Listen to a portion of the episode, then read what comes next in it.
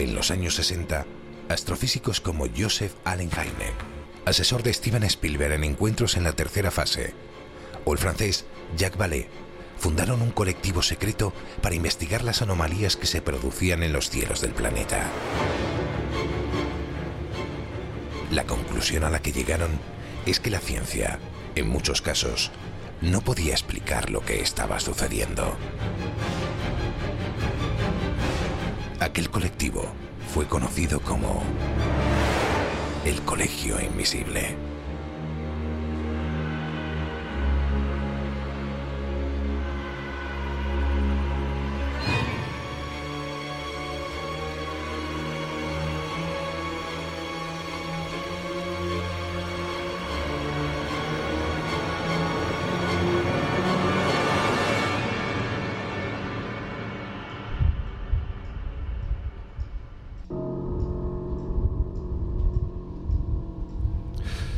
Hola, ¿cómo estáis? Para quienes estáis al otro lado de los micrófonos de, Onda Cero, os diremos que abrimos las puertas del Colegio Invisible de hoy desde el World Trade Center de Barcelona. La semana pasada estábamos en Egipto, hoy estamos en Barcelona y además en una emisión muy especial, ya que, bueno, pues estamos grabando este programa el día 23 de abril. ¿Qué quiere decir esto? Que es el día de San Jordi y además el día del, del libro. Y yo creo que todos los que estamos aquí en esta mesa y los que estáis al otro lado de estos micrófonos y acompañándonos en esta noche, yo creo que todos disfrutamos mucho cuando pasamos las páginas de un libro. Y además lo hacemos acompañados de varios centenares de amigos y amigas que se han acercado hasta la Feria Magic Internacional en su edición de primavera y a los que ya mismo damos la bienvenida. Gracias por acompañarnos.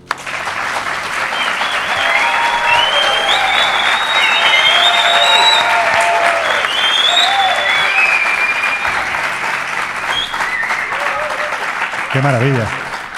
Qué maravilla. Pues aquí también están mis queridos compañeros. Laura Falcó, ¿cómo estás? Pues encantada de estar aquí en el Magic, la verdad, es un lujo y más con tantos oyentes aquí escuchándonos. Oye, yo me imagino que hoy, especialmente para ti y para quien está aquí a la izquierda mía, es un día especial, no solo porque todos somos autores de libros, sino porque además estamos en vuestra tierra, estáis jugando en casa. Bueno, es un día bonito donde los hay, a pesar de que hoy nos ha, vamos, nos ha aporreado la cabeza el granizo, pero pese a eso es un día precioso, la verdad. Es un día bonito, un día para leer y sobre todo para disfrutar de esto que nos apasiona, que es el misterio. Yusek y Jarro, a ver si conseguimos que no suene raro cuando hablas. La semana pasada no sé qué ocurría, cada vez que eh, abrías la boca. Yo es que genero cierto fenómeno paranormal, pero yo confío que esta vez sí se me escuche bien, ¿no? Se te oye bien. Oye, ¿qué tal está? Hay mucha gente que nos ha preguntado, porque se han enterado a raíz de la emisión de la semana pasada, que tuviste, bueno, que te pegaste un piñazo tremendo en el templo de Dendera, que casi te arrancas el pie. Y está la preguntando maldición qué tal. de los faraones, amigo. Pero no, está, está, está bien y es, hoy estoy muy emocionado de estar aquí en, en Barcelona. Eh, tierra en la que, por cierto, se nos escucha por onda media. Hoy se nos escucha en live y desde aquí hay que pedir a ver si nuestros grandes jefes nos colocan en la frecuencia modulada. Bueno, pues vamos a poner velitas. Además, en el Magic lo que estamos viendo es que hay muchísima vela, con lo cual vamos a coger alguna para, para que esto que tú has comentado se cumpla. Bueno, como, es, como digo siempre, el último en ser presentado, y no por ello es el menos importante, es un muchachito que cada vez lo es menos, de Villarrobledo, de Albacete, que además es el escéptico de lujo del programa. Jesús Ortega, ¿cómo andas? Pues mira, me he venido aquí a ver, a ver si me convierto. No me he desintegrado al, pasear por los stands y estas cosas.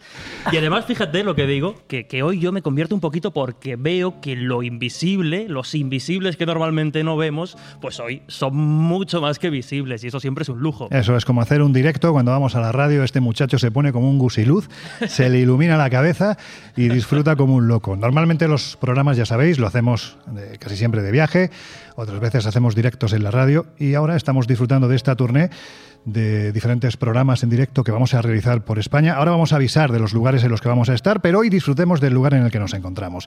Hay que decir que estamos, pues eso, ¿no? Con todos los miembros del Colegio Invisible y con quienes nos acompañáis a este y también al otro lado, ¿no? Vamos a proponeros un programa que tiene mucho que ver con este día, porque hay que decir que a lo largo de la historia ha habido libros que han movido los designios textualmente de la humanidad de su tiempo e incluso de tiempos actuales. ¿no? Unos quizás por su alto contenido mágico, otros por su clara inclinación conspiranoica, que también los hay. Son, vamos a llamarlos así, los libros negros de la historia, que a verlos, como dicen en Galicia, parece que hay los, ¿no, Laura? Por supuesto, y hoy hablaremos de varios de ellos. Libros tan oscuros, tan inquietantes como el libro egipcio de los muertos, el Grimorio de San Cipriano, la Biblia satánica, el Maleus Maleficarum, el Necronomicon, o algunos tan extraños o quizás destacables como puede ser el Protocolo de los Sabios de Sion, el manuscrito Voynich o incluso pues, el libro de los sueños de Sigmund Freud. Libros que algunos no son libros, otros lo han sido pero ya no lo son, puede que algunos fueran parte de la imaginación, otros reales, pero un libro que sí es real y que no está maldito y bueno, en cierto modo es el motivo de que estemos aquí, es precisamente el Colegio Invisible, las historias de misterio más escuchadas, que ha sido editado hace unas semanas por la Esfera de los Libros y que después de esta misión, bueno, pues os vamos a presentar brevemente a todos los que estáis aquí y si alguien, lo que decíamos hace unos minutos antes de abrir micrófonos, quiere llevarse un pintarrajo, pues nada, que se acerque, ¿no? Hombre, la verdad es que ha quedado al final un libro contundente. Empezamos a lo tonto. No, vamos a hacer tantos capítulos y cuando nos quisimos dar cuenta, la editora un poco más le da un parraque. ¿Verdad? vamos. Pero antes de continuar, como de bien nacidos es ser agradecidos, vamos a dar la bienvenida a uno de los responsables de esta feria, el Magic Internacional, para que nos cuente alguna cosilla. Alfonso Trinidad, ¿cómo estás, amigo? Pues fantástico y encantado de estar aquí en esta mesa de, de amigos más que otra cosa, la verdad. Oye, es un placer volver a compartir micrófono contigo. La verdad es que hacía tiempo que no nos juntábamos así en un estudio improvisado de radio, ¿verdad? Cierto y mejor que, en nuestra casa, pues yo encantado y fíjate que estamos aquí casi 300 personas eh, viendo y escuchando misterio. Qué importante es eso. 300 personas, me acabo de poner a temblar. Por, ahí va. Sí, sí, sí. Oye, ¿a ti por qué de repente te da por meterte en este lío? Eh, si te lo cuento, igual no seguimos el programa, pero bueno. no, yo siempre, en caso de Magic Internacional, yo he sido una de las personas, como todos los que han vivido en Barcelona, que le gustan estos temas, que desde pequeñito, desde no, tan pequeñito, pues iba por aquí. Por ejemplo, yo vine para conocer a Antonio Rivera, que es quien da nombre a, este, este, auditorio, mm. en, memoria de él, y, y, eso pues me hizo conocer otros mundos, ¿no? Como dice, como dice la cita. Y, y desde entonces, pues bueno, ¿quién, me iba a decir a mí que en los años 90, a final de los 80, cuando empezaba a venir al Magic, llegaría un momento que gestionaría de alguna forma esto, ¿no? Para tratar de darle cierto colorido, cierta vida y quizás intentar dignificar más todas estas disciplinas, que algunas de ellas están unidas, otras no tanto, pero todo lo que tiene que ver con el mundo esotérico, pero también obviamente con el mundo del misterio y de los enigmas y de todo aquello que todavía no conocemos, ¿no? Que aquí sea un lugar en el que la gente que a la que le gusta todo pues puedan venir sin ningún tipo de miedo a aprender. ¿Y crees que te digo una cosa? Sí. Que lo estás haciendo muy bien. Ya era hora de que se limpiara tanto doctor y tanto profesor. Lo estás haciendo muy bien y yo creo que se merece un aplauso. Eso.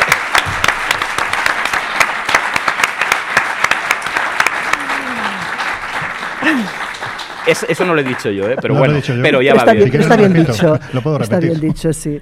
¿Qué te iba a decir? Eh, ¿Qué tiene el Magic, más allá, evidentemente, de lo que nos has contado ahora, para diferenciarse de otros eventos similares? ¿Qué es lo que lo diferencia? ¿Qué es lo que le da ese carácter especial? Mira, acabas de decir algo que eh, hace un, rato estaba hablando con unos chicos en una televisión norteamericana que estaban viniendo y me decían que ellos no conocen otro evento igual en el mundo.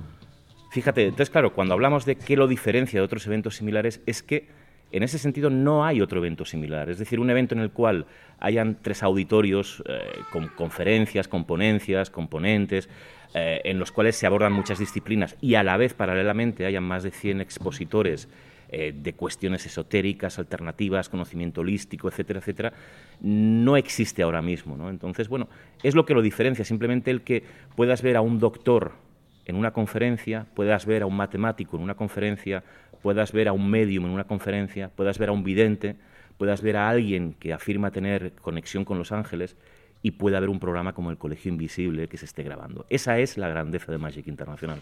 ¿Y dirías que el público sigue, a pesar de los años que lleváis interesado en todo el mundo espiritual, esotérico, en todos estos temas? Mira, fíjate que tenemos un, un dato curiosísimo desde hace dos años, y es que daba la sensación hace cuatro o cinco años que estos temas cada vez le gustaban más a la, gente mayor, es decir, todo lo que tiene que ver con el mundo esotérico, con el mundo eh, más eh, alternativo, y desde hace tres, cuatro años el público de Magic, que además es el público que le gustan estos temas, ha rejuvenecido. Hay gente muy joven que se está dedicando y que está abordando estas materias más esotéricas, vamos a llamarlas así, desde una perspectiva más, eh, más culta, vamos a llamarla, como eh, tratando de conocer el origen, no tanto la predicción que puedan ser las cartas del tarot, por ejemplo, no tanto los mensajes que dan los ángeles, como el preguntarse el por qué, qué simbología tiene todo esto. Es decir, que el conocimiento de todo lo que hay detrás es lo importante más allá de lo que luego puedan disfrutar la gente. ¿no? Entonces, yo creo que eso es lo más importante. Gente muy joven.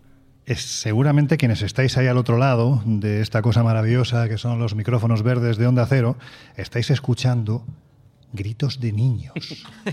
Eso luego seguro que es un ¿eh? Claro, es que luego aparecen en las diferentes plataformas, oye, en el minuto 12, 13, 13 justo ahora, en el minuto 13, 13 se ha colado una psicofonía de un niño que dice, ¡Guau! no, no, no, es que tenemos a, entre el público más joven, como tú dices, que se va rejuveneciendo el público del Magic. No tanto pensaba yo, ¿eh? Pero... Tenemos a un bebito majísimo que está ahí escuchando estas historias y, que, en fin, que nos agrada, que, que estamos en directo, que grite, que chille, que cante que haga lo que le dé la gana. Luego lo vamos a subir aquí para entrevistarlo. A eso se refería Alfonso cuando rejuvenecía Oye, pues, público. seguro que cuenta cosas más interesantes. Seguramente, seguramente. Oye, Alfonso, que sé que estás muy liado y además hoy estás de un lado para otro. Luego te vamos a invitar a que vuelvas con nosotros, pero te vamos a hacer una última pregunta. Una pregunta comprometida. Vale. ¿Es Barcelona más esotérica que Madrid? Sí. Sí. ¿Eso es bueno o es malo? Eh, no es ni bueno ni malo. Y fíjate que hace 20 eh, años o 25 años, Barcelona era infinitamente más misteriosa que Madrid. Es decir, toda la calidad del mundo del misterio estaba en Cataluña, estaba en Barcelona. Eso ha ido variando. Es decir, es verdad, es cierto que hoy en día quizás eh, todos los programas y todas las actividades relacionadas con el misterio se han ido más hacia el centro y el, el tema esotérico siempre ha sido más esotérica Cataluña. Iba a decir mágica, pero que no se sienta nadie mal, pero sí mm. también más mágica. Quizá por diferentes motivos. Bueno, pues te invitamos a que vuelvas dentro de un ratito con nosotros. Te vamos a hacer preguntas muy comprometidas vinculadas a los libros que, vamos a hablar, no es otra cosa. Y, bueno, pues antes de continuar, por eso de meternos de lleno en las páginas de los libros negros, si os parece vamos a escuchar esta introducción que ha preparado nuestra compañera Bea, que es la voz femenina del Colegio Invisible.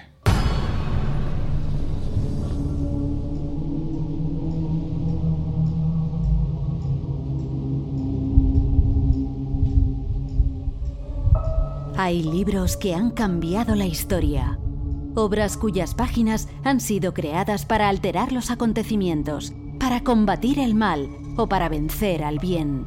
Trabajos cuyos autores, en otro tiempo, habrían sido quemados por la Inquisición. Textos manuscritos por alquimistas, nigromantes, magos o literatos cuyo eco, a veces inquietante, otras veces aterrador, resuena aún en nuestros días son los libros negros, obras que han influido y en ocasiones modelado el pensamiento de los seres humanos a lo largo de los siglos. Son trabajos como el Libro de los Muertos, el Grimorio de San Cipriano, el Maleus Maleficarum, los Protocolos de los Sabios de Sion y tantos otros cuyas páginas vamos a abrir en los próximos minutos. El Colegio Invisible. El periodismo de misterio ya está aquí, en Onda Cero.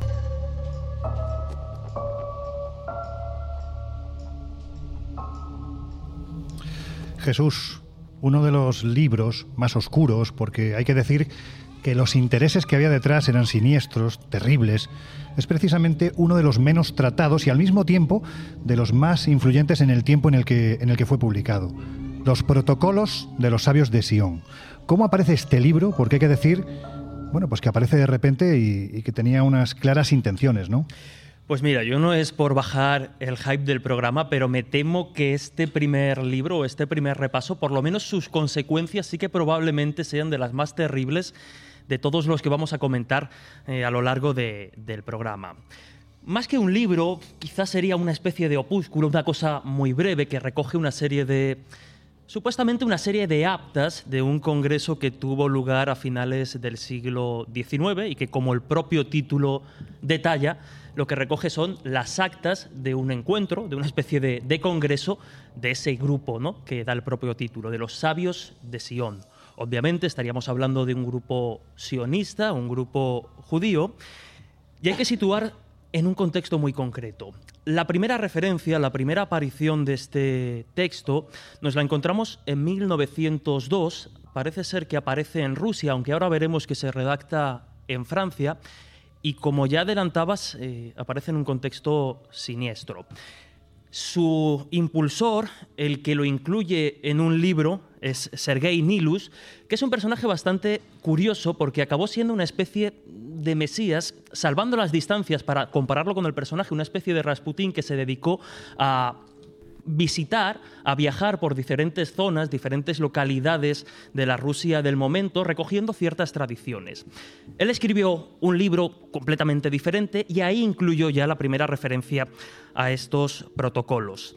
Antes de seguir con esta historia, vamos a decir que este libro de actas lo que recogería nada más y nada menos son las intenciones de estos sabios, de los sabios de Sion, para dominar el mundo son una serie de planes, una serie de acciones a nivel político, a nivel social, a nivel económico, para ir infiltrándose poco a poco en todos los estamentos de la sociedad, ir infiltrando a estos eh, sabios de Sion en la sociedad y con el tiempo llegar a dominar el mundo. O sea que el objetivo era dejar a los, en este caso al, pueblo judío, mm, dejarlos por el suelo, vamos. Efectivamente. O sea, con gente muy mala, ¿no? Eso es. Si nosotros leemos el libro, nos vamos a encontrar esos planes. Es decir, el libro no ataca directamente a los judíos, pero leyendo sus maléficos planes para dominar el mundo, era la intención, dejar a ellos como con esas oscuras intenciones.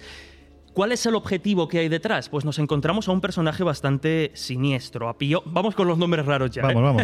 a Piotr Rachowski. Este era. repítelo, repítelo. Piotr Rachowski. Menos mal que te tocaba a ti esta vez.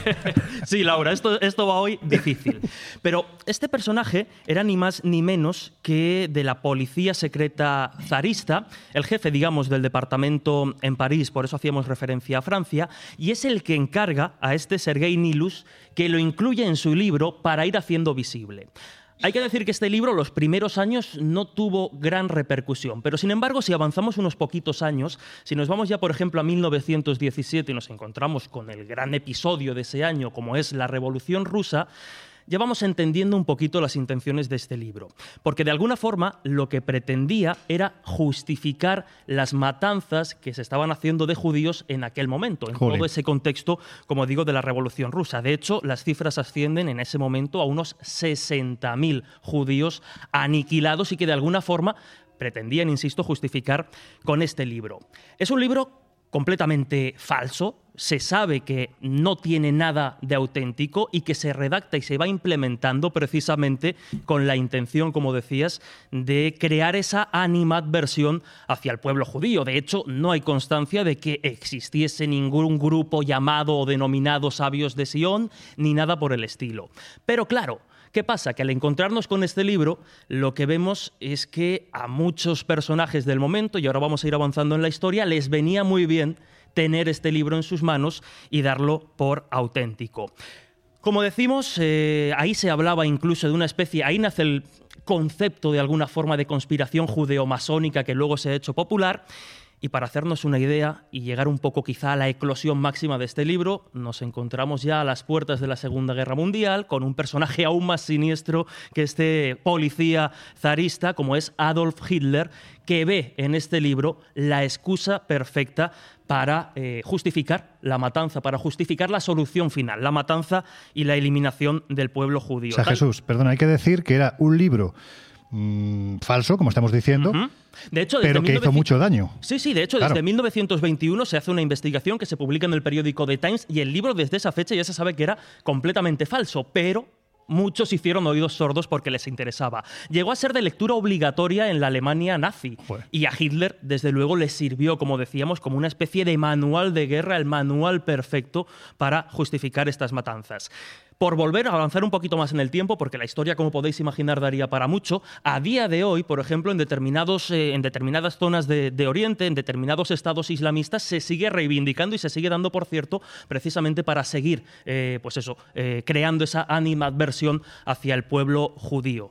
repetimos, algo completamente falso y que tiene, desde luego, es una mezcla también entre la realidad y ficción, porque va metiendo determinados episodios que con el tiempo, determinadas más bien em, estrategias que con el tiempo se han ido medio confirmando, pero que no tiene nada de auténtico y se sabía desde casi el principio. Es decir, es el ejemplo de cómo el poder de una página escrita puede llegar incluso a provocar muertes. Y de hecho, si hacemos una reflexión, es, es absurdo, porque si tan secreto era todo esto, desde luego no habrían permitido que se divulgara eh, de esa forma. Estamos ante un libro de carácter completamente autoinculpatorio y que desde luego si se analiza desde el conocimiento profundo del pueblo judío, las escrituras judías, no parece escrito ni mucho menos por nadie del pueblo judío. Ocurre, sin embargo, que...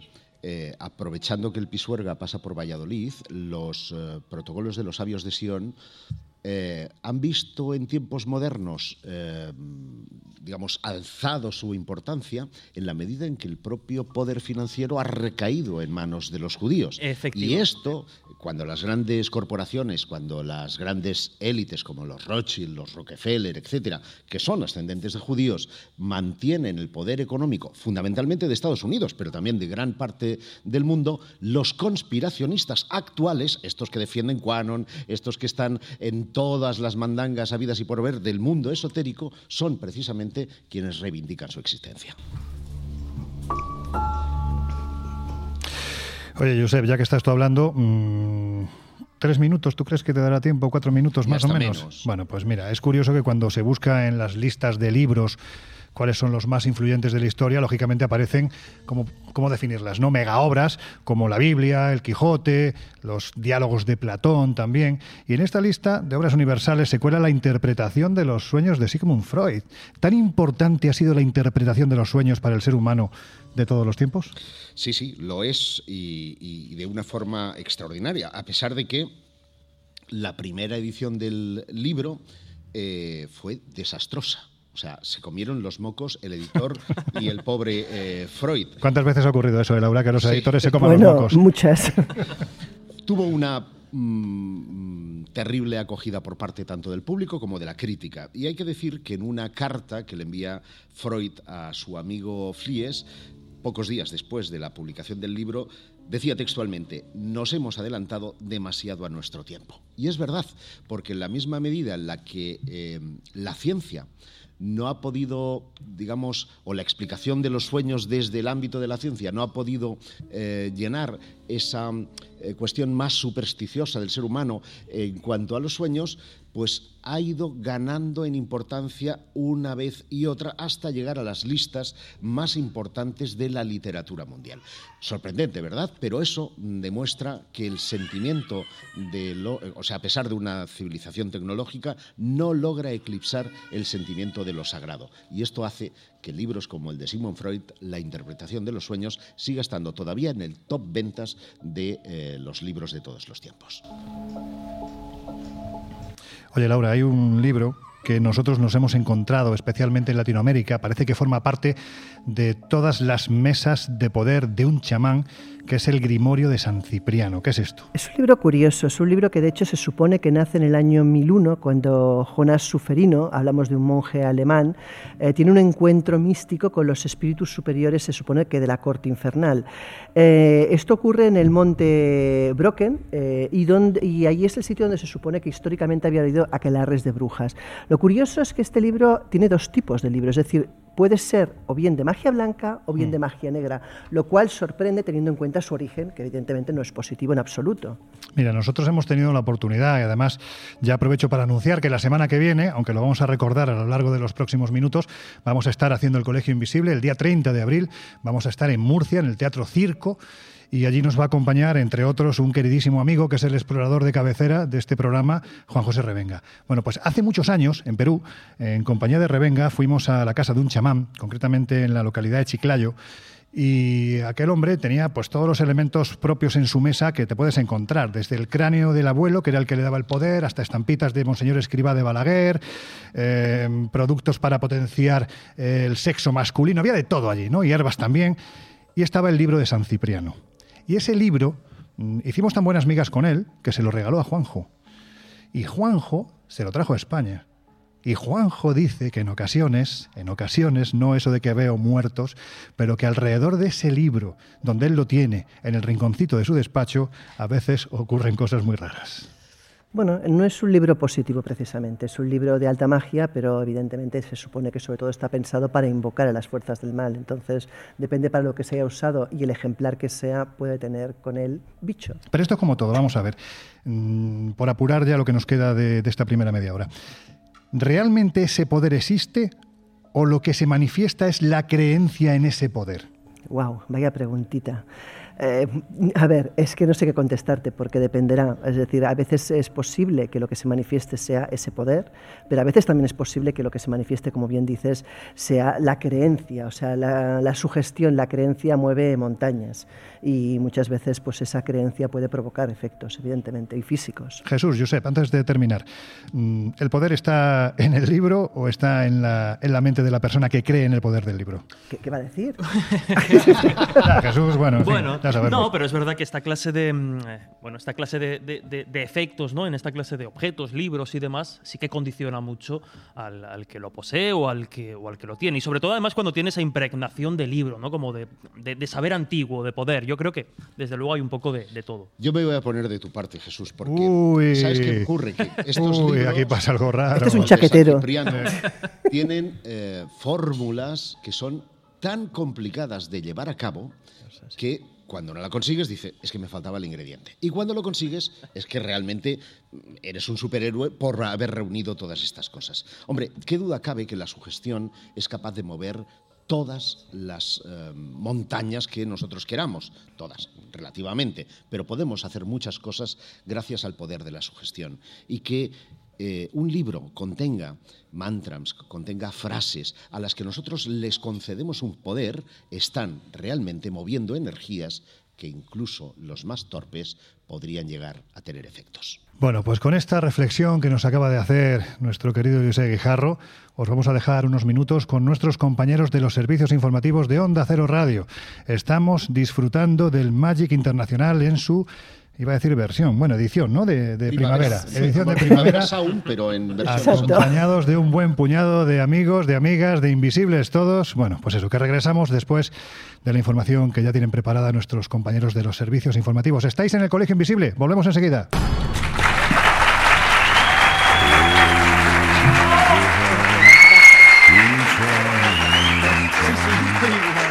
En unos minutos volvemos a abrir las puertas del Colegio Invisible en Onda Cero.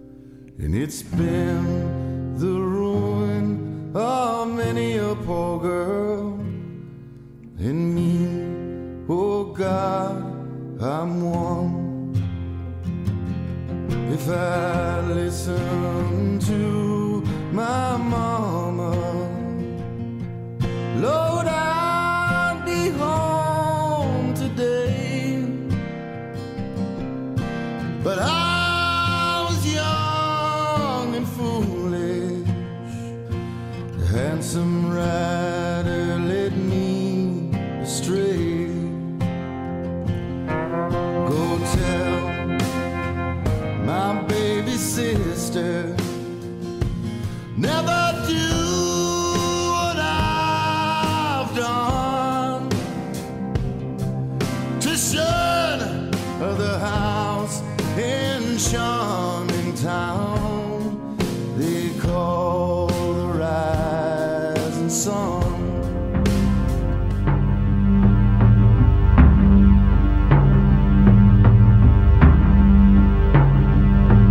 Bittida en morgon innan solen upprann, innan fåglarna började Has entrado en el colegio invisible con Laura Falcó y Lorenzo Fernández Bueno.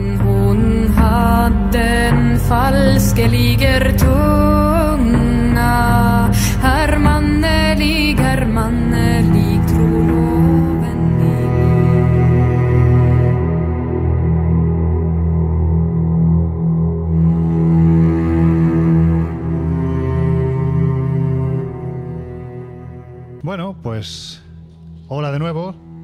Si te acabas de incorporar al Colegio Invisible de hoy, decirte estamos hablando de libros, vamos a decirlo así, un poquitín oscuros, ¿no? Libros no son malditos, no llegan a eso, pero sí han condicionado en momentos puntuales de la historia a la gente que vivía en ese momento. Libros del pasado, del presente y ojo, que también los hay, libros del futuro. Y además lo estamos haciendo desde el World Trade Center de Barcelona y además hay que decir, Laura, que no estamos solos, ¿verdad? Pues no, estamos acompañados de varios eh, cientos de, de, personas que nos siguen, de invisibles, y además es que es un placer estar acompañada de ellos. Así que si os parece, hola a todos otra vez. Bienvenidos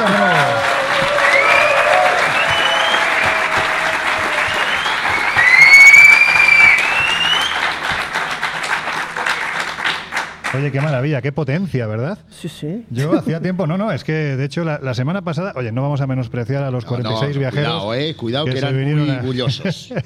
que se vinieron a Egipto, también había una potencia pulmonar importante, pero aquí oigo algún silbido, bueno, pues eso, ¿no? Que ya me gustaría a mí. Además. Sí, te contará. ¿eh? Cuenta, cuenta. Me ha parecido reconocer. ¿quién es? A ver, ya estamos aproximadamente. Yo que ni tan siquiera sé silbar, o sea que imagínate. Son las 2 y 5 de la mañana, con lo cual ya puedes hablar. Obrigado. la que silba es mi mujer, que es cabrera en sus momentos, en, sus en su eh, momento libre, hace de cabrera. No te voy a preguntar en qué momentos, pero vamos, en fin. La gente de Jaraicejo, Extremadura, que es maravillosa y que silba muy bien. Así que nada, también un aplauso para ellos. Mirad, tenéis que saber que aparte del programa que estamos realizando hoy, 23 de abril, está grabado, Día de San Jordi, Día del Libro, disfrutando de esta fiesta extraordinaria que es la fiesta del libro en Cataluña y también en toda España. Pues vamos a deciros que este es el comienzo. La semana que viene, el 30 de abril, también estaremos en Murcia, en el Teatro Circo, a partir de las 10 de la noche, de 10 a 12 de la noche. Y además es, es un día también muy especial, porque todo lo que se colecte, se recolecte ese día de las entradas, va a ir destinado a la Fundación Asido, a niños con síndrome de Down. Nuestro pequeño granito de arena es hacer el colegio invisible desde allí. Os pedimos a todos los que estéis en Murcia, cerca de Murcia, en Villarrobledo, Albacete, en el pueblo de mi querido Jesús Ortega, que os acerquéis, que vamos a hacer un programa, bueno, vamos a intentar que sea divertido. ¿Está siendo divertido este de hoy? Bueno. Pero además, Laura, ya tenemos fecha para Sevilla y para la Feria del Libro. Efectivamente, mira, empezaremos el 12 de mayo en Sevilla, en el Círculo Mercantil, acompañados de nuestro querido amigo José Manuel Bautista. Y el 20, bueno, García Bautista. Y el 28 de mayo de 7 y media a 9 en el pabellón CaixaBank de Madrid, eh, la feria, en plena feria del libro. Así que vamos, un mejor entorno imposible. Pues eso ya lo sabéis. Estamos el 12 de mayo en el Círculo Mercantil de Sevilla de, de 8, de 8 a 10 de la noche. Estaremos allí con todos los que queréis acercaros. El aforo está limitado, por lo tanto, a las 7 y media se abren puertas y quien entre, entra y quien no, pues se va a quedar fuera. Y el día 28 de mayo, como decía Laura, desde las 7 y media hasta las 9 estaremos en el pabellón CaixaBank de actividades culturales de la Feria del Libro presentando este libro de papel, que es El Colegio Invisible, y también haciendo lo mismo que estamos haciendo aquí. El programa en directo para todos y todas los que nos queréis acompañar. Yo tenía aquí una pregunta preparada para Alfonso Trinidad, porque él escribió en su momento el libro Caza de Brujas, la auténtica historia de los jueces de la verdad, que fue publicado por una de nuestras editoriales favoritas y donde hablaba precisamente de otro de esos libros oscuros mm, que yo creo que condicionaron un tiempo, ¿no? Un momento. Por eso, como no está, porque ha desaparecido, ha hecho bomba de humo, ¿se dice? Sí, sí, sí. Bomba de un Houdini, un Houdini. ha hecho un Houdini, ¿no? Bueno, pues como sois muy sabios, os lo pregunto a vosotros y a ti también, Laura. El Malius Maleficarum. ¿Qué era este libro? Martillo de brujas. Bueno, el propio nombre lo indica, ¿no? Era el manual, sale a, mediados del siglo XV, creo recordar, eh, además con la, revolución de la imprenta en aquel momento, mm. y lo que incluía este libro era precisamente diferentes formas de torturar y obtener confesiones de las eh, personas a las que se las acusaba de brujería, hechicería, herejía y estas, y estas cosas. Ha sido tremendamente benigno, Jesús. Es un tratado de misoginia de dos hijos de puta, de, hay que decirlo así, que eran dominicos. Ha dicho, dominicos, ¿no? No, había, no había, eh, o sea, es que todo era culpa de la mujer, todo todo el mal del, del, mundo recaía siempre en las faldas de una mujer. Por eso digo que es un tratado de misoginia, que efectivamente el pretexto es eliminar en un momento en el que la peste está diezmando parte de la población, en un momento en el que se han producido muchas guerras. Todo esto es cierto, pero estos dos, vamos, no podían ver a una mujer mm, ni, su sombra. Eran dos monjes dominicos, ¿no? Si no me equivoco. Sí, Sprenger y Kramer se llamaban. Dominicos, los dominicanis, los perros de Dios. Y en este caso eran unos perros bastante infernales. De hecho, ahora que dices lo de perros, eh, estamos muy cerca del país cátaro aquí en en una hora y media. Muchas representaciones de los cátaros, huyendo de perros, aluden precisamente a la Inquisición, porque eh, estos son quienes dan el manual eh, a, los, a los jueces y lo que eran peor, no solo los jueces, sino los buscadores, los cazadores de brujas, que son quienes tenías tú un granito, te ponían ceniza y no desaparecía eres eh, bruja, a la hoguera. Bueno, la hoguera no. Primero habían los interrogatorios que eran terribles y que aquí en Cataluña eran fundamentalmente tres. Uno era la cuerda, se ataba una cuerda detrás eh, o con las manos hacia atrás y se hacía eh, a través de una lo diré de, una ruedecita, de, una ruedecita para subirla tac, ah. tac tac tac tac y luego una polea una polea gracias y después se dejaba caer a escasos 10 centímetros del suelo, de manera que el, golpe contra los propios hombros desencajaba a, los huesos. El segundo era el tormento del agua. Se consistía en poner un trapo al que se le iba mojando paulatinamente. Eh, evidentemente, imagínate, tenías que preguntar y no podías responder porque tenía el trapo en la boca. ¿Eso de qué siglo estamos hablando? Estamos hablando de la Edad Media. Pues que sepas que ese, que ese, método en Guantánamo se perfeccionó hace no mucho. ¿eh? Desgraciadamente, desgraciadamente. Si el ser humano para las cosas malas nunca pierde comba. Y el tercero, que era todavía peor, consistía en poner los pies en una eh, vamos, en unos carbones, en una jaula que estaba llena de carbones, que hasta se despellejaban. Eh, y si ahí no habías confesado, pues eh, entonces eras absuelta si es que habías sobrevivido. ¿Hasta qué punto un libro como este pudo influir en su tiempo? ¿Qué pensáis vosotros? Muchísimo, y más en la época, o sea, una época donde las creencias, donde el pensar que alguien era bruja, el pensar que, todo lo que tenía que ver con la religión, con las creencias era importantísimo.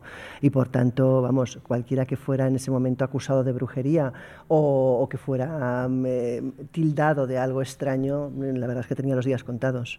O sea, era un, un, libro en ese momento muy importante. Claro, estamos hablando de lo que decía Josep, es que entonces por el mero hecho de salir con un lunar un poco más grande de lo normal, una verruga, que una lechuza se pusiese en la techumbre de tu casa. Un gato negro, lo que fuera. O sea, es, que, esto ya era síntoma de que ahí vivía una bruja. Bueno, es que de hecho, o sea, las peleas vecinales se solventaban de esta manera muchas veces. O sea, tú te peleabas con la vecina y la mejor manera de deshacerte de tu vecino era decir que, que era bruja. O de quedarte con las tierras del vecino. También, era otra técnica, por supuesto.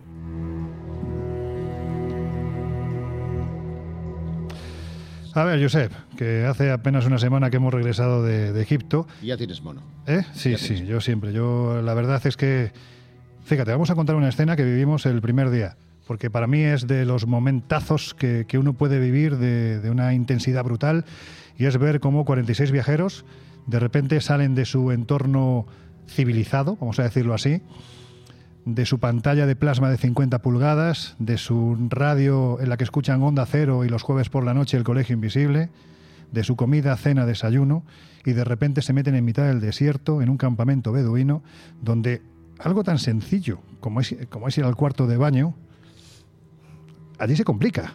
Hay dunas. Hay dunas, muchas dunas. Estaban casi todas ocupadas, por cierto. Pero bueno, lo, lo que está claro es que el estar de noche alrededor de un fuego, oyendo la música de esos beduinos, mirando las estrellas en un desierto absolutamente maravilloso, te conecta con ese yo ancestral, con ese pasado en el que de repente empiezas a escuchar al que tienes enfrente, empiezas a, a enterarte de lo que te cuenta, historias, leyendas.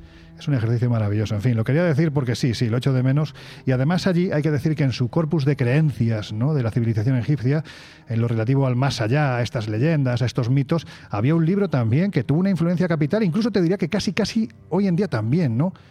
El libro de los muertos. ¿Quién lo escribió y qué es lo que contiene? Bueno, decir libro es ser generosos, porque eh, este es un escrito funerario que proporciona algunas de las imágenes más vívidas y relatos del antiguo Egipto. Aunque se conoce como libro, digo que en realidad es un compendio de textos que han generado múltiples autores a lo largo de los siglos, 2.300 años, y que siguen presentes, y tú lo sabes bien, en la memoria colectiva de los eh, egipcios. Sí, señor.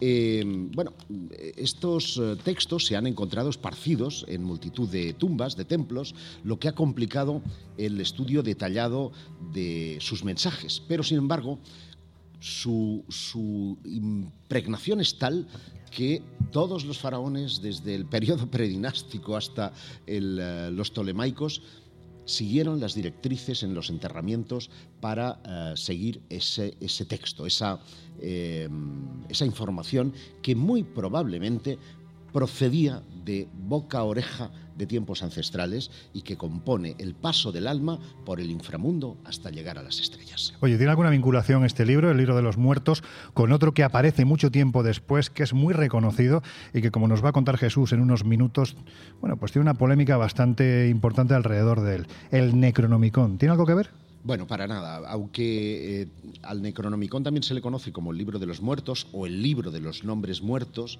este fue ideado por el escritor H.P. Lovecraft como un grimorio más popular eh, del universo de los mitos de Chuklu, que es eh, hmm. uno de sus libros y acciones más, más conocidas.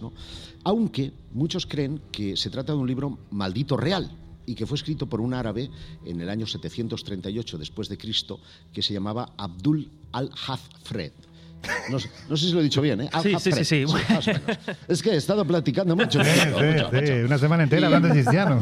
Y bueno, al parecer, antes de su misteriosa muerte, estos manuscritos habrían pasado limpio en las publicaciones y habrían llegado hasta H.P. Lovecraft, quien los habría popularizado. Pero esto ya Jesús nos dirá ¿Qué hay de cierto, ¿no? Pues Jesús, oye, por profundizar un pelín en este asunto, porque mira que se han dicho cosas del Necronomicon hasta que es un libro que no existe, que fue inventado. Cuéntanos. Bueno, por ahí van los tiros, pero antes de llegar a eso hay que decir que la fama que lo, que lo precede es terrible. Ya lo decía Josep, más que el libro de los muertos, sería más acertado hablar del libro de los nombres muertos, porque sería una especie de libro de invocación, un grimorio, ¿no? como es vendido, a los dioses antiguos, a los primigenios. Pero claro, este libro eh, está rodeado de una aura terrible, es un libro de saberes ocultos, arcanos, de magia ritual que, bueno, dicen que quien lo lee, quien lo usa, más vale que salga corriendo y huya lejos de este ejemplar porque puede provocar la locura y la muerte. Tal y como ya adelantaba Josep, hay que decir antes de, que, de llevar el, nombre del libro de los muertos, eh, el título original, o así nos lo describe su propia mitología, era Kitab al-Azif, que en árabe significaría el rumor de los insectos por la noche, que es un ruido que describen casi casi como el ulular, como el susurro de los eh, demonios. O sea que ya nos va dando una idea de en qué, terreno, en qué terrenos nos, nos metemos. La historia vamos a decir de momento oficial, eh, sitúa el año de su origen en el 730 después de, Cristo, efectivamente escrito por Abdul al-Hasrid. Y ahora veremos que es complicado, pero que tiene su, sentido. Es un libro que efectivamente eh, imagina eh, e introduce en la cultura popular el escritor de ciencia ficción y terror H.P. Lovecraft, pero lo hace de una manera muy pilla, porque lo rodea de ciertos acontecimientos históricos reales mezclados a su vez con su propia mitología. Es un libro que en toda la literatura de Lovecraft tiene un peso tremendo. Como decimos, abunda en datos reales, los mezcla con ficción y la historia de este libro comienza en ese 730 y ya la propia muerte del autor, de este Abdul Af al-Harrid, es terrible porque hablan de que él muere en pleno día devorado por una especie de bestia demonio invisible. ¿Por qué? Precisamente por haber revelado esos secretos de invocación a los dioses primigenios. La historia continúa, el libro medio desaparece hasta que es traducido por Theodorus Filetas, un griego, en el año 950 y ese es ya el que le pone el nombre de Necronomicon. eh, los horrendos sucesos que, que sucedían alrededor de este ejemplar hace todo esto en base a la mitología que crea Lovecraft, que la Iglesia Católica lo condene en el año 1050. Eh, y eso le va como publicidad magníficamente. Como publicidad magnífica, porque ya lo va introduciendo en ese catálogo de, libros prohibidos. Es en el año 1228 cuando Olaus Wormius, eh, el que lo traduce al latín, el que lo hace popular y el bueno, el que es la versión más famosa que a día de hoy conocemos y ha ido circulando por diferentes bibliotecas, el que además le da ese toque de ficción, vamos a decir, verosímil. El propio Lovecraft, eh, cuando vio que esto se le iba un poco de las manos, él nunca negó que fuera una invención, una fantasía de su literatura, pero él llegó a decir, eh, ahora bien, sobre los libros terribles y prohibidos, me fuerzan a decir que la mayoría de ellos son puramente imaginarios. El propio Lovecraft dijo que nunca existió ningún Abdul al-Harrit ni el Necronomicon, porque inventé estos nombres yo mismo. ¿Y de dónde viene este nombre tan extraño de Abdul al-Hafrid. A ver. Pues es, digamos que fonéticamente es el seudónimo que Lovecraft utilizó y sobre todo en su periodo más eh, infantil adolescente, porque si lo traducimos es algo así como al, todos, haf, read, es decir, todos los libros o todos los saberes leídos. Era un juego de palabras que él utilizó y lo, y lo puso en este personaje. Pero además, las leyendas urbanas se van propagando porque él, ah, él, va, él, él, lo sitúa en diferentes eh, bibliotecas reales e incluso hay algunos bromistas que llegan a realizar fichas en bibliotecas como la de París y otros lugares. Incluso en España se habló que podía, que podía haber algún ejemplar. Y algún bromista llegó a crear fichas de que efectivamente el Necronomicon llegó a estar en algunas bibliotecas bibliotecas. Se habla incluso, es una especie de leyenda urbana, que el propio Jorge Luis Borges llegó a robar un ejemplar del Necronomicon en una de estas eh, bibliotecas. Pero tal y como hemos dicho, a pesar de todo el fandom que Lovecraft ha generado con, con el tiempo, la fama que no conoció en vida eh, la conoció después por el impulso que le dieron sus coetáneos, mm. pues llegaron a elaborar, llegaron en base a sus textos y sus relatos, mitología de Lovecraft y estos dioses originales es enorme y compleja, llegaron a elaborar precisamente o a darle forma al Necronomicon como libro físico y real, pero que, insisto, está directamente inspirado en toda esta mitología y en toda esta fantasía. Bueno, pues con este libro, que no da precisamente buen rollo, os vamos a dejar que reflexionéis durante unos minutos mientras escuchamos una de nuestras músicas esenciales. Enseguida volvemos.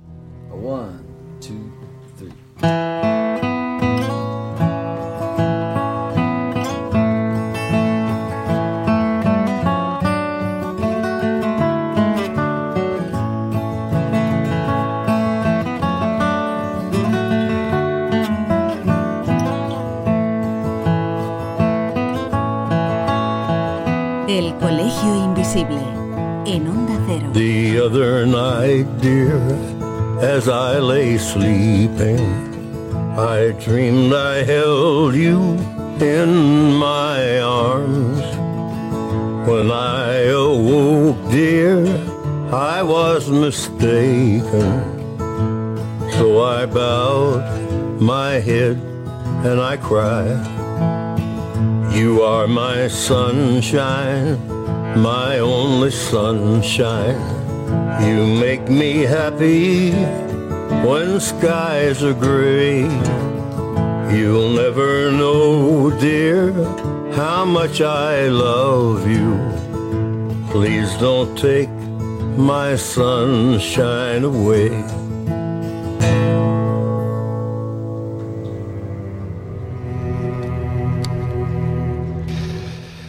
Fíjate, me estaba recordando cuando decías lo de esos insectos, ¿no? El ulular de los insectos en el desierto, las tradiciones, por ejemplo, de un lugar que, yo creo que a todos los que estamos aquí nos encanta, Gobekli Tepe, en el este de Turquía, y ahora Kalahan Tepe, que es todavía más grande y más antiguo. Estamos hablando del templo posiblemente más antiguo de la humanidad, con aproximadamente 13.500 años, que se dice pronto, y lo que nos cuentan las tradiciones es que este lugar era un punto de invocación para los demonios nocturnos que venían ocultos precisamente con las arenas del desierto que traía el, el viento. Laura, vamos a hablar de un personaje Este sí que es potente, este es extraño, es misterioso, es excéntrico. Hay que decir que un poco guarro. Sí. ¿También? También. En fin, ¿quién es Anton Sandor Lavey? Y más allá de su salubridad, ¿por qué es recordado? Mira, este señor nace el 11 de abril de 1930 en Chicago, es hijo de un pastor protestante y según él descendiente de georgianos, gitanos y romanos. El señor era muy peculiar, como tú dices, ya desde su época de estudiante, él se mete, deja de estudiar, se mete en el mundo del circo, de hecho dentro de ese mundo llega a ser un personaje bastante excéntrico, como decías, y bastante llamativo. Y, de ahí, del circo ambulante, donde además se dedica especialmente a cuidar leopardos y tigres, nada más y nada menos. Luego se incursiona ya en lo que es la magia. Igual que Jesulín, ¿no? De Uri, que también tiene leopardos y tigres. Exacto. Sí, sí, pero... Se llamaba, ¿no? pero no me imagino a Jesulín haciendo cosas como este señor. Verdad, no, me cuadra, ¿no? bueno, pues este señor después se dedica incluso a la magia, a la hipnosis y eh, posteriormente estudia criminología, que también es raro, o sea, como, como vertiente de un personaje tan extraño. Y se dedica nada más nada menos que a ser fotógrafo de cadáveres. Imagínate el buen rollito. O sea que el personaje ya tenía un, tinte macabro en sí. De ahí empieza a apasionarse por el mundo del más allá, de los muertos y de la investigación paranormal, salta ya a lo que es el satanismo. De hecho, él eh, alcanza su máximo momento de esplendor el 1 de mayo de 1966, cuando eh, logra fundar la Iglesia de Satán o sea, así de, bonito, ¿sabes? Establece, de hecho, la organización en su propia casa, una casa que de por sí tiene un aspecto bastante siniestro, oscura, según cuentan, victoriana, pero de, un hálito un tanto macabro, de hecho. Y la Begui usa, de hecho, todos sus trucos circenses para crear en sus espectáculos satánicos, más que un espectáculo satánico en sí, lo que crea es eso, es un espectáculo circense donde él se llega a disfrazar y acaban muchos de ellos en orgías. O sea que, bueno, no sé hasta qué punto, más allá del satanismo, era también pues una manera como otra de, bueno, de, llamar la atención o de... Y de realizar ciertas prácticas sexuales. Porque también el satanismo siempre ha tenido una connotación sí, claro, sexual evidentemente. que es justo lo opuesto a la iglesia, que es la castidad. ¿no? Sí, sí, no, no. De hecho, pensemos que en su espectáculo, por ejemplo, mostraba pues mujeres en toples o incluso desnudas, eh, aún lo que llamaban inquisitioner, eh, que iba vestido como una especie de bikini, bailando medio desnudo en el escenario. O sea, todo era como una especie de de, espectáculo bastante dantesco, la verdad.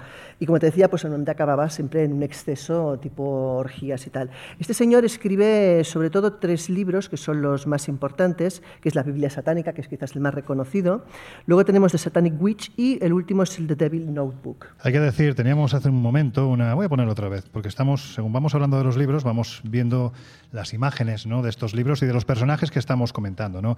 Y la verdad es que la figura de Anton Sandor Lavey es, bueno, es que hoy en día casi casi sería como el demonio de Barrio Sésamo, ¿no? Porque con esos cuernos de, tela, o sea, y sin embargo estamos ante un personaje con una profundidad mm, cultural, vamos a decirlo así. Otra cosa es como la derivara. Es que de él, de hecho, él se inspira, eh, bebe de las fuentes de Aleister Crowley, eh, del, del, gran eh, mago negro. mago negro. Mm. Y, y él, de hecho, en sus filosofías no es tanto un tema Em, contra la religión, sino que es más bien una filosofía de vida, es un proceso, según él dice, psicológico, por lo que él aboga, y lo que pretende precisamente es abogar pues, por la lujuria, por la gula, por la envidia, por todo lo que él reconoce o dice que son instintos naturales y que la religión lo que hace es intentar privarnos de ellos. ¿no?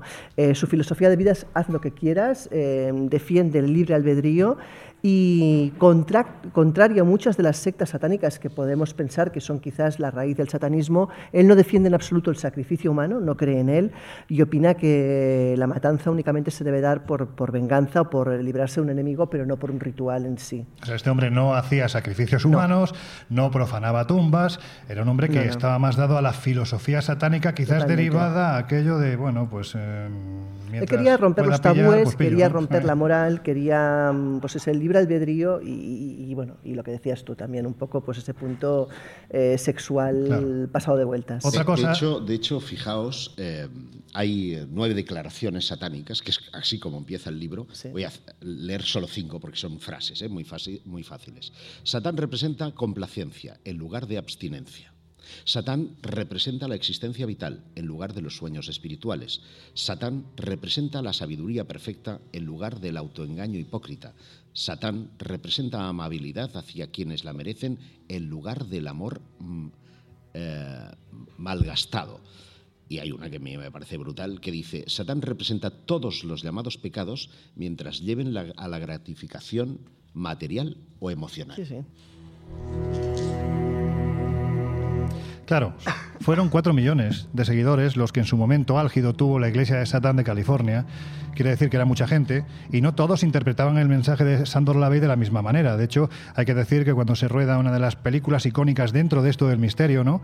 Rosemary's Baby se llamaba, La semilla del diablo fue traducida. Hubo mucha gente que delante de ese edificio Dakota, el edificio Drácula también conocido por, el, por ser el escenario donde fue asesinado en 1980, en diciembre del 80, eh, John Lennon, bueno, pues ahí se reunieron seguidores de la Iglesia de Satán porque eh, Roman Polanski, dentro de esta película, estaba siendo asesorado precisamente por Andon Sandor Lavey para realizar los ritos satánicos que se veían en esta película. Y esto evidentemente no gustaba a todo el mundo y se cree que precisamente este fue el comienzo de lo que se empezó a tejer en la mente de un señor absolutamente desquiciado Charles Manson, Satan Manson, que acabó con la terrible matanza de Cielo Drive, en la que, como bien sabéis, fue asesinada, entre otros muchos, la esposa de Roman Polanski, que estaba embarazada de ocho meses.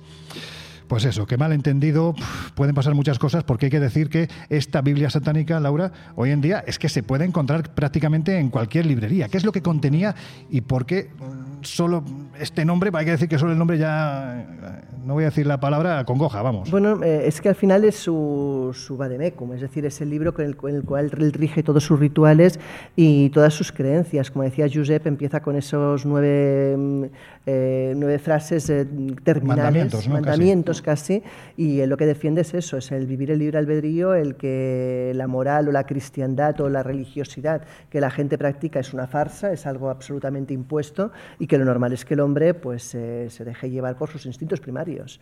Yo siempre he dicho que si Satán existe, va ganando por goleada, porque estos Ah, bueno, no, ya, eso sí.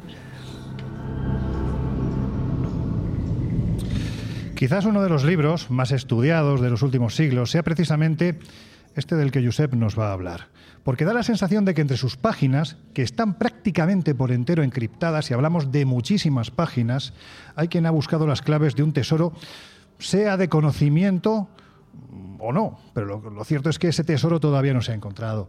Del mismo modo que no se sabe a ciencia cierta quién fue su autor. Pero de lo que no hay duda es de que, Josep, el manuscrito Voynich es una absoluta maravilla. Anda, háblanos de él. Y lo es eh, físicamente porque tiene unos colores, es vistoso, tiene un alfabeto misterioso que nadie ha sido capaz de desencriptar hasta ahora, ni siquiera la inteligencia artificial al que ha sido sometido, pero tal vez conviene hacer algo de historia para contar que el manuscrito Voynich em, pues debe su nombre a quien eh, se hizo con él, que es eh, Wilfried Voynich. Que no fue quien lo escribió. No, obviamente. Evidentemente. No, no, sabemos quién es el, autor. Este hombre lo compró en 1912 y actualmente se conserva en el uh, Departamento de Libros Raros de la eh, Biblioteca Beinecke de la Universidad de Yale en California. ¿Qué ha dicho? no sé. Ha sonado insulto malo. Beinecke, Beinecke, eh, con el nombre de MS408. Ese es el nombre eh, científico que tiene este libro, que además ha sido em, recientemente eh, editado por una editorial española con gran lujo y gran que cuesta una fidelidad. Pasta, 8.000 pavos o una cosa así. Pues imagínate. Si alguien nos lo quiere regalar, estaremos encantados de acogerlo, ¿no? Para la biblioteca del Colegio Invisible aceptamos donaciones como este libro. Bueno, el caso es que la datación por carbono 14, porque esto es lo interesante para saber de quién ha podido ser el autor, saber a qué época debemos de remitirnos, ha determinado que el pergamino eh, en el que fue eh, escrito data entre 1404 y 1438. Es decir, estamos hablando de un libro del siglo XV y por lo tanto hay ahí varios candidatos eh, que podrían eh, ser considerados los autores. El análisis estilístico, tanto en la escritura como en las ilustraciones, ha corroborado igualmente que se trata de ese siglo XV y seguramente de algún país ubicado en Europa Central y posiblemente en Alemania o incluso el norte de Italia. Vamos acotando. Sabemos que en 1639 la obra fue encontrada en el Vaticano esto todavía da ah, más, morbo, claro, porque sabéis que existe toda esa biblioteca vaticana, la, biblioteca secreta vaticana. Bueno, pues uno de los ejemplares era este Voynich.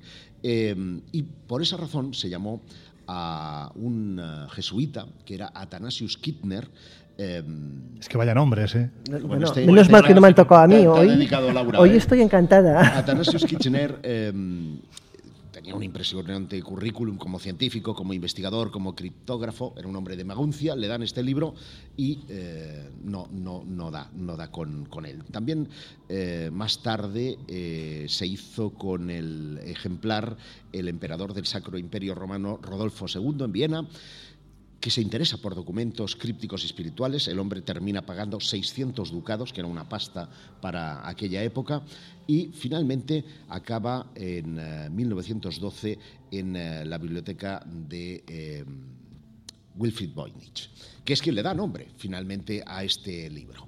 ¿Quién lo escribió? Hay multitud de ideas, pero ninguna se ha podido concretar. Algunos han relacionado, algunos escritos, incluso algunas palabras que están en catalán, con la posibilidad de que haya sido eh, sí, sí, esto es verdad. Haya sido. No lo dudo, ¿eh? No, eh, y menos aquí. Aquí no lo dudo. Tú sabes que aquí barremos para casa, pero en este caso. En este Luego hablamos de Colón también, ¿vale?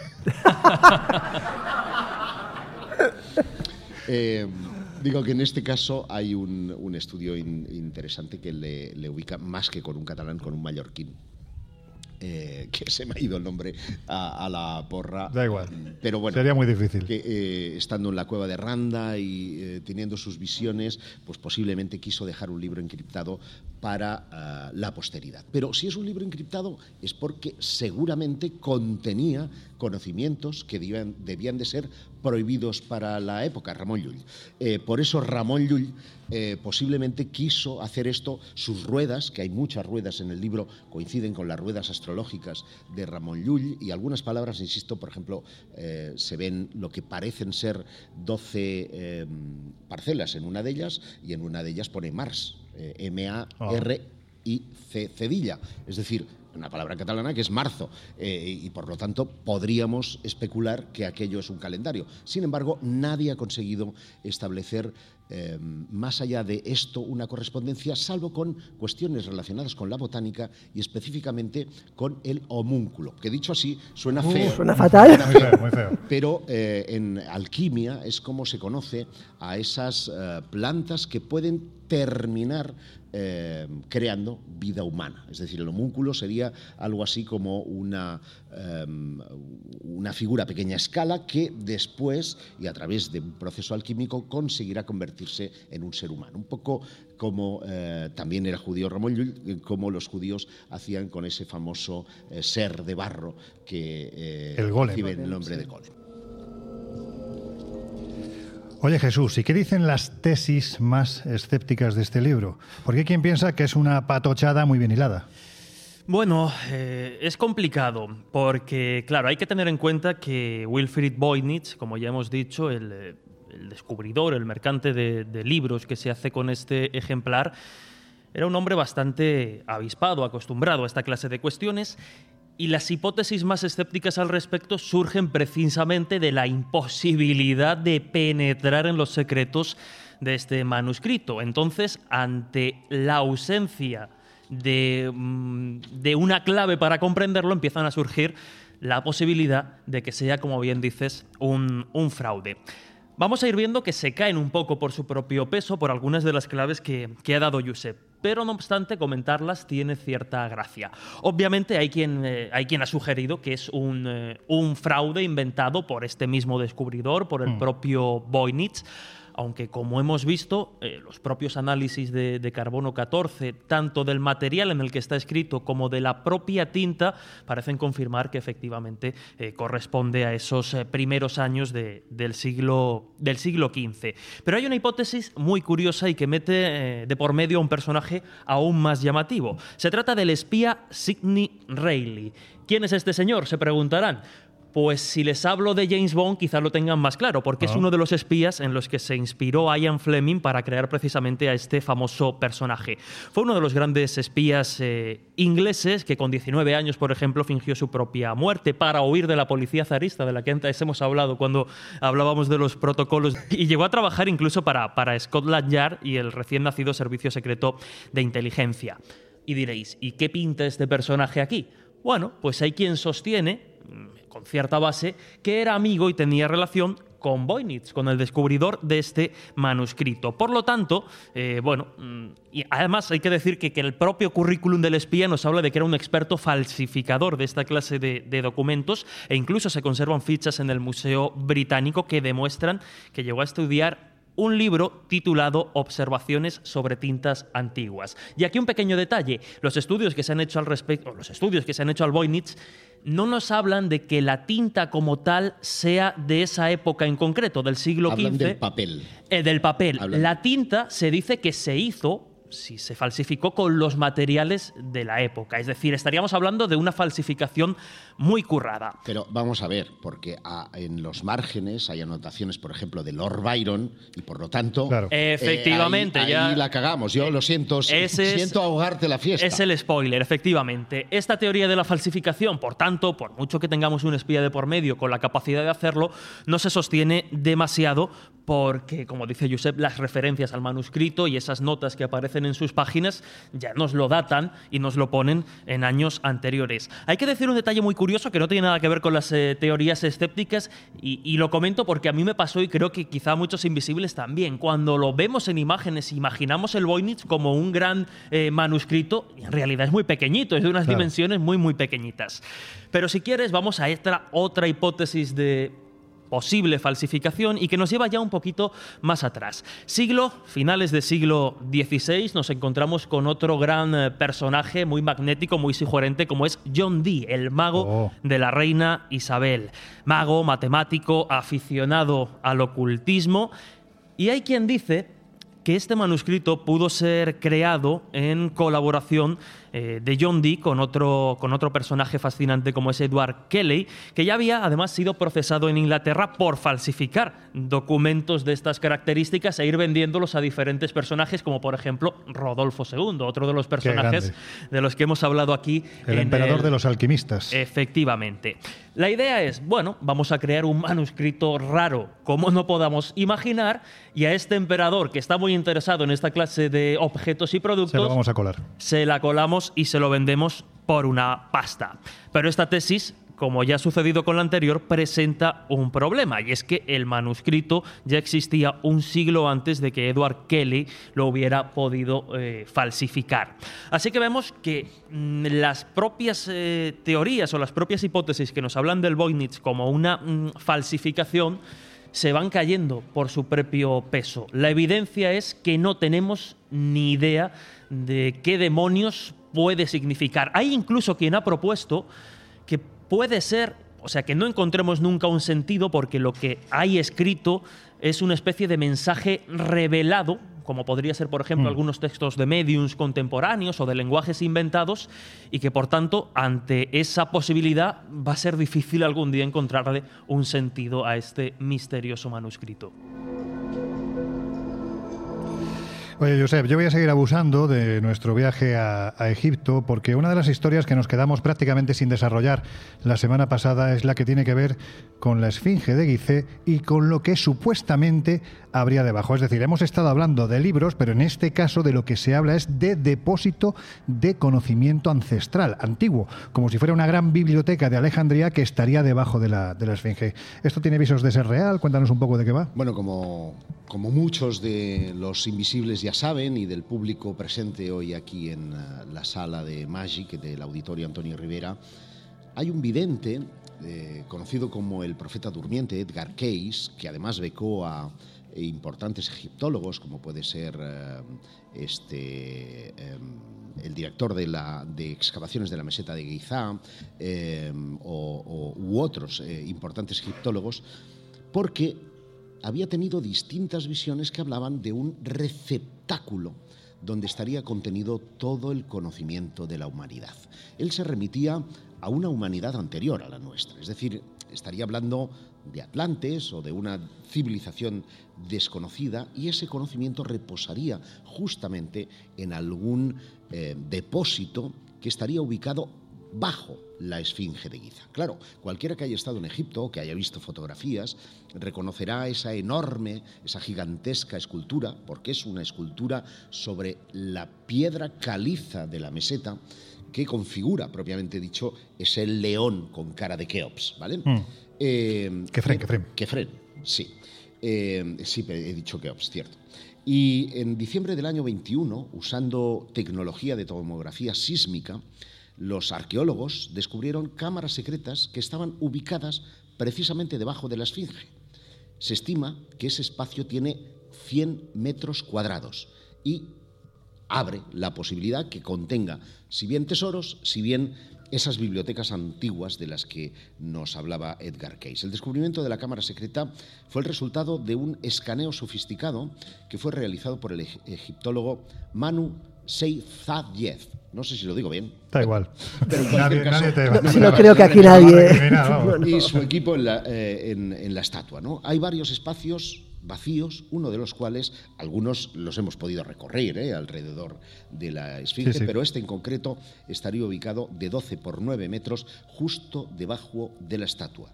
Y ahí es donde se especula, podría tener ese receptáculo de información primordial, de la civilización primordial, de la que ha dado lugar o de la que han nacido todas las escuelas de misterios posteriores y de la que nos habló Edgar Cayce. De hecho, el, guía que llevamos en Egipto, el doctor en arqueología Yasser Leisi estaba convencido de que ahí debajo ya está localizado, pero bueno, ahora los, lo que decimos siempre, ¿no? El tiempo de la arqueología no tiene nada que ver con el tiempo de los periodistas que tenemos mucha prisa por saber qué hay ahí debajo.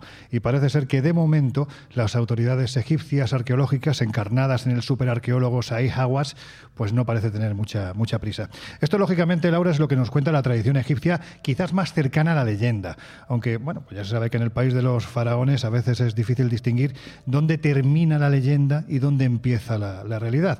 Pero de lo que no hay duda ninguna es que si hay un lugar que bien podría ser nuestra particular esfinge del siglo XXI en lo que a custodia de, libros, textos, manuscritos extraños. Estamos hablando de kilómetros de estanterías. Esos serían los depósitos del Vaticano. A ver, Laura, cuéntanos de cuántos kilómetros, porque aquí hablamos de cifras, podemos decirlo así, que faraónicas, ¿no? De estanterías hay en el Vaticano. ¿Cuántas obras se supone que hay? ¿Cuál o cuáles serían las más singulares? Porque en esta biblioteca de Alejandría de nuestro tiempo es que hay de todo. Pues mira, la biblioteca se supone que custodia más de 1.600.000 libros antiguos y modernos, de los cuales 8.300 se considera que son incunables. Pero es que oh. además tiene 150.000 manuscritos y documentos de archivos eh, que todavía están sin contar, tiene 100.000 documentos impresos y fragmentos, 300.000 monedas y, medallas y luego como unos 20.000 objetos de arte, así, o sea, para empezar. Casi nada. Casi nada, ¿no? Entre sus libros más destacables tenemos, por ejemplo, el famoso Pentateuco. Hablamos de los cinco primeros libros del Génesis traducidos a la lengua de Jesús. De hecho, este libro se pensaba perdido. Se estuvo durante mucho tiempo buscando, sabiendo que había existido, eh, y finalmente se encontró que es que estaba en la Biblioteca del Vaticano, pero mal clasificado. El caso es que, por ejemplo, también tenemos ahí em, otros códices fundamentales de la literatura griega, latina, judaica. También tenemos libros tan valiosos como eh, la, de la de Cicerón, por ejemplo, los cuatro códices antiguos de Virgilio, el Terencio del Vaticano, por ejemplo, o eh, las colecciones de comedias también de Terencio. Pero quizás el libro por excelencia, la joya eh, que se puede decir que atesoran esas paredes es el Códex B de la Biblia. Hablamos eh, de uno de los pocos manuscritos que se han conservado por entero del texto de la Biblia en griego. Su forma, de hecho, es cuadrada. Em, con mucha probabilidad fue escrito en Egipto, según eh, relatan. Y, de hecho, su, escritura es, una, es escritura cunicial, es decir, hablamos de la escritura eh, minúscula de la Biblia, original de la Biblia. Es considerado como el Códice Vaticano por excelencia y, de hecho, en 1586 es la obra que se utiliza para crear el Nuevo Testamento, el Antiguo Testamento, perdona. Siempre lo decimos, archivo secreto no quiere decir que sea secreto, es decir, no, es que nos estén diciendo a la cara que... no pues, necesariamente. Eh, estamos hablando de que secreto viene de la palabra secretarium, secretarium era el secretario del Papa. En este caso se está haciendo alusión al archivo privado del pontífice, que tiene mucho de secreto, porque seguramente si empezáramos a rascar documentos vinculados a la conquista de América, documentos vinculados a la Orden del Temple, documentos vinculados a la Primera, Segunda Guerra Mundial, seguramente nos pegaríamos más de un susto. Esto, si me lo permites llevar al, asunto de los ovnis, es cuando tienes la clasificación de ace only, solamente para el presidente. Pues aquí solo para el Papa. Al fin y al cabo, las cosas que ve el Papa ahora, que ve el presidente son muy secretas. Ojo, porque ahora del Vaticano hay una gran parte que han sido escaneados y se pueden consultar online. O sea, tiene una gran parte del archivo que es consultable, cosa que hasta ahora se ha desclasificado, igual que los ovnis. Bueno. bueno, pues venga, que afrontamos ya los minutos finales del Colegio Invisible.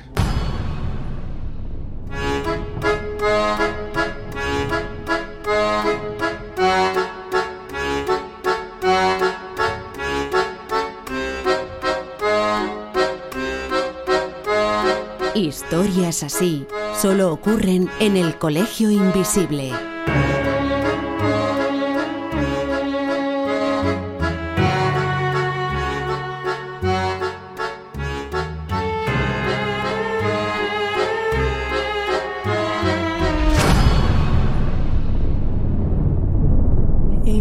Sunshine when he's gone.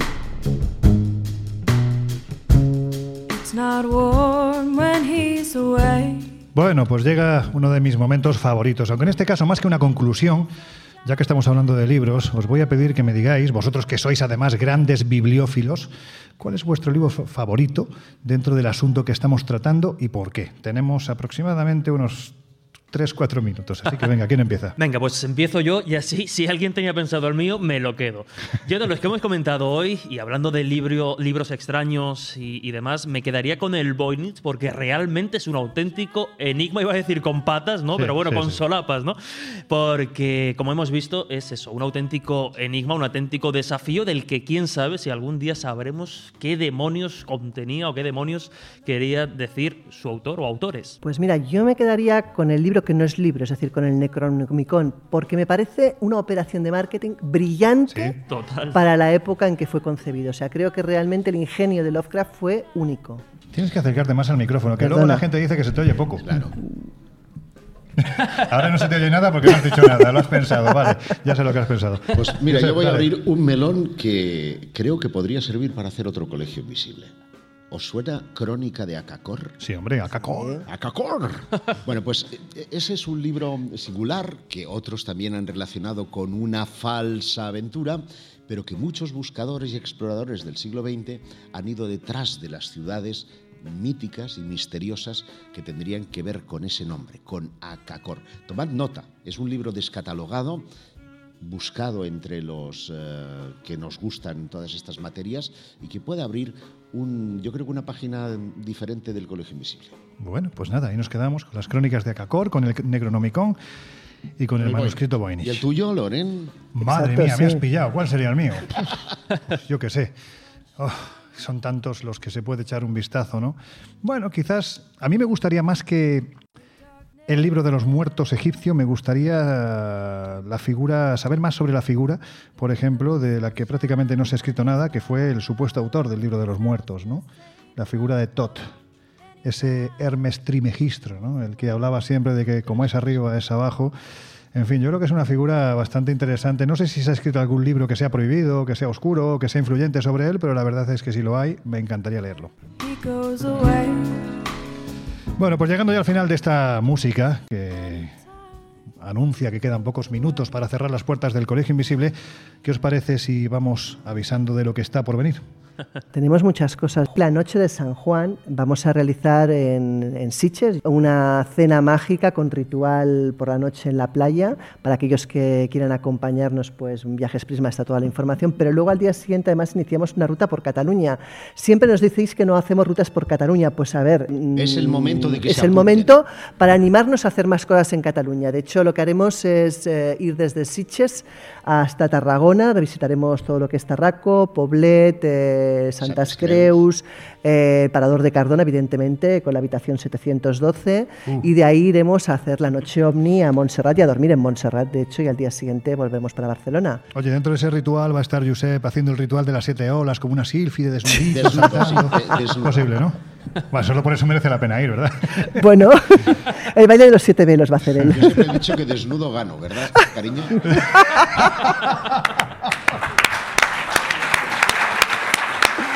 Thank you. Venga, Josep, no te escabullas. El 28 de mayo, Egipto viene a Madrid. Sí, eh, Egipto viene a Madrid y los que estuvimos en Egipto contaremos cosas junto a un montón de expertos en egiptología, entre los que están Nacho Ares, eh, fíjate, eh, me quedo blanco, Jesús Callejo, Jesús, Callejo, etcétera, Miguel Pedrero, hay un montón de gente, de especialistas que van a estar en el espacio Ronda de Madrid el día 28 de mayo. Toda esta información junto con la del viaje por la Cataluña Mágica y también el viaje que vamos a hacer a México, del 2 al 15 de agosto, agosto, eh, la van a poder encontrar en viajesprisma.com. Y no es un viaje baladí, es un viaje como los que hacemos todos nosotros de exploración, de viajero, no de turismo. Es de llegar al fondo de las cosas. Y, de charlas y de compartir experiencias. Y... Aquí estoy viendo a alguna viajera habitual nuestra alguna viajera habitual nuestra, nuestra querida Olga, que sabe perfectamente cómo son este tipo de viajes, cómo, cómo son estas aventuras y cómo son de intensas, ¿verdad? Estas vivencias que, que tenemos. Bueno, pues eso. Sabed que nos vamos del día 2 al 15 de agosto a México. Pero lo inmediato, también el 28 de mayo, de 19.30 horas a 21, de 7 y media a 9 de la tarde, estaremos en el pabellón CaixaBank de actividades culturales en la Feria del Libro de Madrid. Presentaremos el libro y también, por supuesto, haremos parte del Colegio Invisible. El 12 de mayo, de 8 a 10 de la noche, estaremos en el Círculo Mercantil de Sevilla. Y lo inmediato, que es eh, dentro de nada, es decir, estamos hablando de que este programa se emite dos días antes, quiere decir que el día 30 de abril, que me estoy liando yo solo, el 30 de abril estaremos de 10 a 12 de la noche en el Teatro Circo de Murcia, haciendo también el Colegio Invisible en Onda Cero. El Colegio Invisible, con Lorenzo Fernández Bueno y Laura Falcó, en Onda Cero.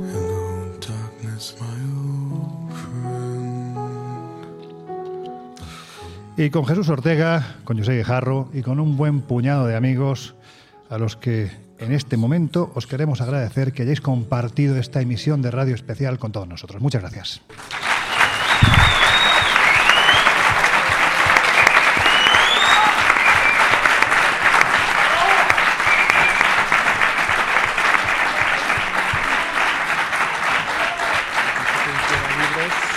Qué maravilla, qué gusto. Qué pasada, ¿verdad? Pues sí. Pues sí, se agradece la verdad tener aquí a tantos oyentes y, nada, y aquellos que quieran, además ya saben que el libro mm, está aquí fuera y lo firmamos a quien lo quiera. Sí, ahora vamos a salir después de esta emisión, una vez que cerremos la grabación, saldremos fuera, pues para quien quiera llevarse ese pintarrajo. Nosotros ya vamos a cerrar las puertas del Colegio Invisible. Jesús Ortega, la semana que viene desde Murcia, allí nos vemos. Allí nos vemos y nos escuchamos. Un abrazo. Laura Falcó, pues eso, que dentro de siete días un poquito más. Seguimos. José Jarro, amigo, ¿estás en tu tierra, Habibi? Estoy en mi tierra. Nos oímos dentro de siete días. Y ya os dejamos en la compañía de nuestro querido José Luis Salas, de sus no sonoras y de su fantástico equipo. Nosotros regresamos, abrimos las puertas de nuevo del Colegio Invisible dentro de siete días. Hasta entonces, que seáis, por favor, muy felices, que merece la pena. Gracias.